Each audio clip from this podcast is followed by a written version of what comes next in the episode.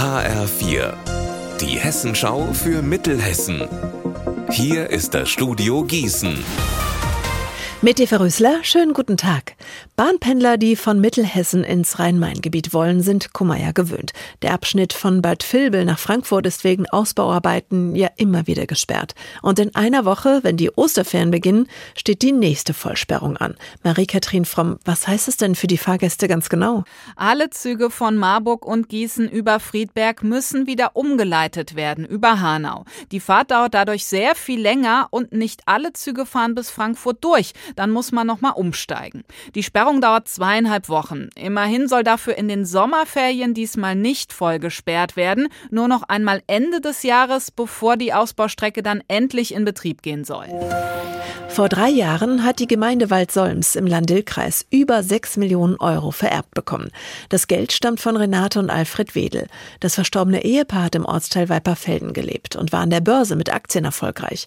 Wie uns Bürgermeister Bernd Heine gesagt hat, ist das Millionenerbe mehr als doppelt so hoch wie bisher bekannt. Einzelheiten von Marc Klug. Durch den Verkauf des Wedelhauses und Zinsen sind es rund 14,5 Millionen Euro, die Waldsäums jetzt ausgeben kann. Erste Pläne gibt es bereits. Nächste Woche soll beschlossen werden, rund 3,5 Millionen Euro für einen Kita-Anbau in Brandoberndorf zu nutzen. Dazu soll es einen Wedelplatz in Weiperfelden geben, um das Ehepaar zu ehren.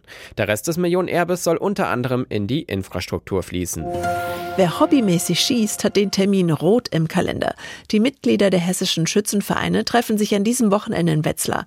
Der 72. Hessische Schützentag hat heute Vormittag dort begonnen. Ein Thema ist dabei wohl auch eine mögliche Verschärfung des Waffenrechts. Darüber wird ja aktuell deutschlandweit diskutiert. Beim Schützentag sollen aber dann vor allem Tradition und Sport gefeiert werden. Morgen gibt es unter anderem einen Festzug in der Stadt, das sogenannte Königsschießen im Schützenhaus Steindorf und danach den Landesschützenball. Hier werden auch die Sportschützen des Jahres geehrt. Und am Sonntag geht es um die Zukunft der hessischen Schützenvereine. Denn dann tagt der Schützenverband in der Stadthalle. Unser Wetter in Mittelhessen. Die Sonne hat es am Ende des Tages doch öfter durch die Wolken geschafft, als es am Morgen noch ausgesehen hat. In der Nacht kann es dann teilweise regnen, bei 7 Grad in Bad Nauheim und 5 in Weilroth.